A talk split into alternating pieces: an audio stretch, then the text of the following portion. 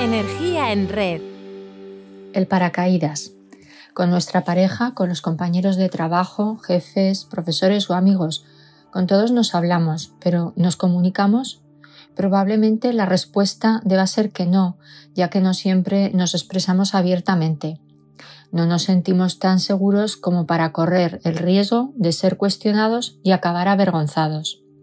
En una comunicación transparente, la discrepancia no es un problema. No se trata de una competición en la que el que gana tiene la razón, ni tampoco un campo de batalla verbal, de críticas destructivas que amenazan nuestra autoestima. Todo lo contrario, la comunicación aporta la oportunidad de aprender y crecer. El filósofo británico Hasley escribió que hay cosas conocidas y hay cosas desconocidas, y en el medio están las puertas de la percepción.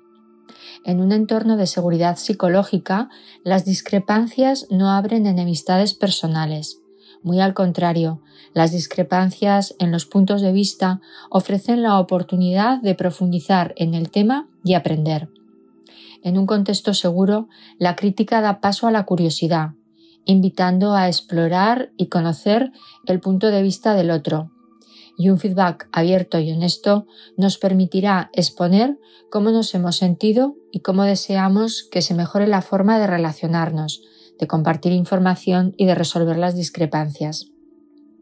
La empatía es el ADN de la comunicación y es un acto que va de la mano del respeto, de la actitud compasiva y de la humildad. Pero seamos realistas cuando las jornadas, eh, el cansancio, la frustración, la mediocridad de nuestro propio comportamiento o el de los demás, el egoísmo, la arrogancia o la autosuficiencia nos desgastan, nos hacemos más vulnerables a los errores de los que hablaba Nietzsche. Quien ve mal siempre ve algo de menos. Quien escucha mal siempre escucha algo de más. Y estos fallos pueden afectar a las dos dimensiones de la comunicación, la emocional y la racional. Y si no queremos comenzar la batalla habiéndola perdido, lo que nunca debemos dejar a un lado es la dimensión emocional.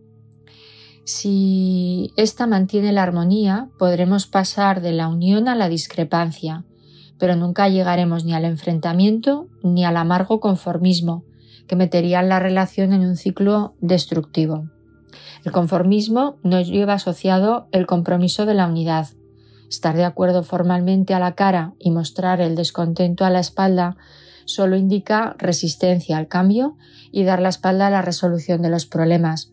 Pero atención, una unidad que pretenda cristalizarse es una aparente estabilidad, también corre el riesgo de entrar en un estado de conformidad. Enfrentarnos tampoco es solución de nada, ya que a los temas a debate se están sumando las valoraciones de tipo personal que pueden romper la relación o provocar heridas igualmente mortales. Frases del tipo vosotros o tú siempre son peligrosas y de nuevo, el miedo al conflicto puede ahora llevarnos a mostrar un conformismo destructivo. La discrepancia se distingue del enfrentamiento en el tono de voz respetuoso, la actitud de escucha activa y en el enfoque de la discusión hacia los hechos en lugar de hacia las personas. La pérdida del diálogo es el punto de inflexión para cualquier relación, el comienzo de que puntos de vista diferentes hagan que nos veamos como enemigos acérrimos se abre la veda de la hostilidad manifiesta, en la que los fines justifican los medios y podemos llegar a una polarización tal que el silencio sea la máxima comunicación que exista. Es obvio que hay un fallo de base en la comunicación. Aquí no vamos a hablar de consejos de comunicación como mirar a la gente a los ojos, asentir y sonreír para demostrar atención, repetir lo escuchado o resumirlo, Vamos a reflexionar sobre los diez mandamientos que se deben cumplir si queremos resolver los problemas con los demás y mantener nuestra relación en un ciclo constructivo que la fortalezca y nos permita avanzar juntos. El primero es eh, que no se puede escuchar a medias tintas. Si alguna vez te has tirado de un trampolín de cabeza, sabes que al hacerlo la primera vez da miedo. Tener la cabeza por encima de los pies es lo natural pero si queremos tirarnos bien y no darnos una tripada, no podemos echarnos para atrás justo cuando estamos cayendo. De hacerlo acabaremos doloridos y también avergonzados con las risas de los amigos. tenemos que tirarnos de cabeza a nuestras conversaciones.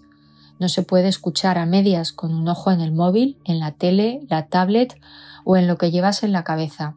Escuchar es cosa de todo o nada.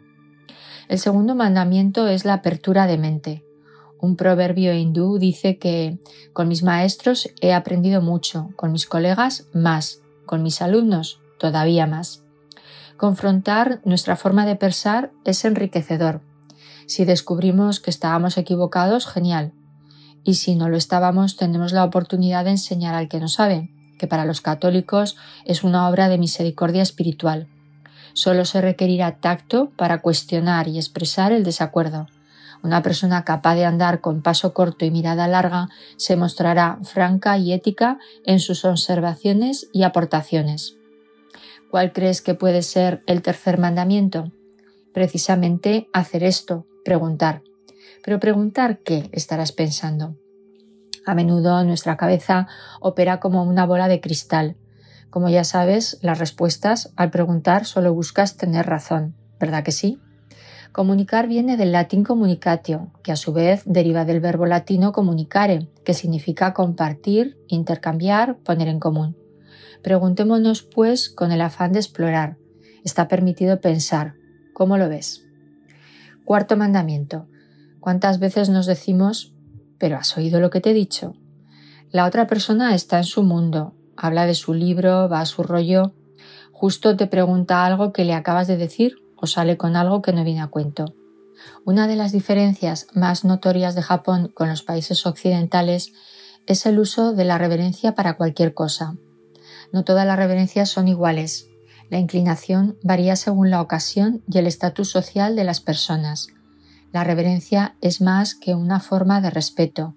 Significa entregar la cabeza, por lo que el significado real es que estamos poniendo nuestra parte más débil en manos del otro. Es un acto de confianza y respeto por la otra persona.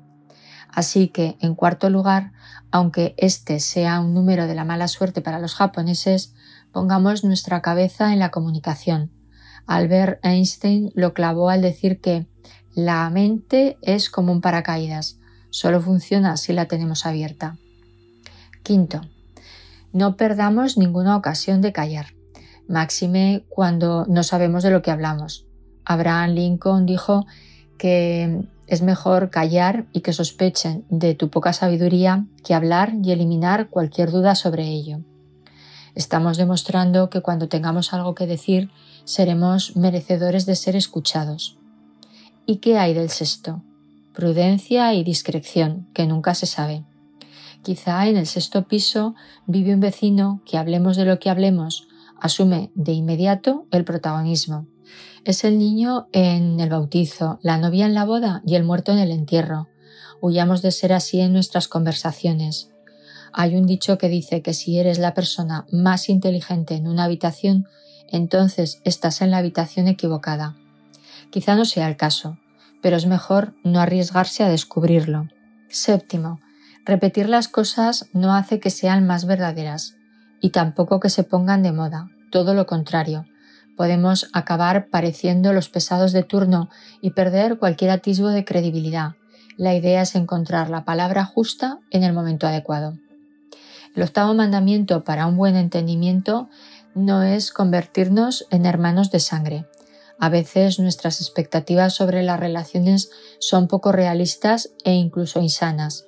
Si te pregunto, por ejemplo, ¿debemos contar a nuestras parejas absolutamente todo? Para un instante el audio y piénsalo.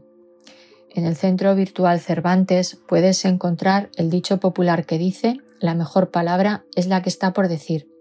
Así que antes de decir nada, planteémonos si nuestra pretensión al hablar es resolver problemas o lavar nuestras conciencias. La novena encomienda no es la última, pero es sumamente importante. Escucharnos mutuamente.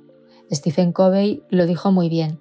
Muchos de nosotros no escuchamos con la intención de entender, escuchamos con la intención de responder.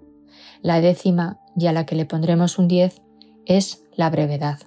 Así que gracias por estar ahí y poner tu energía en red.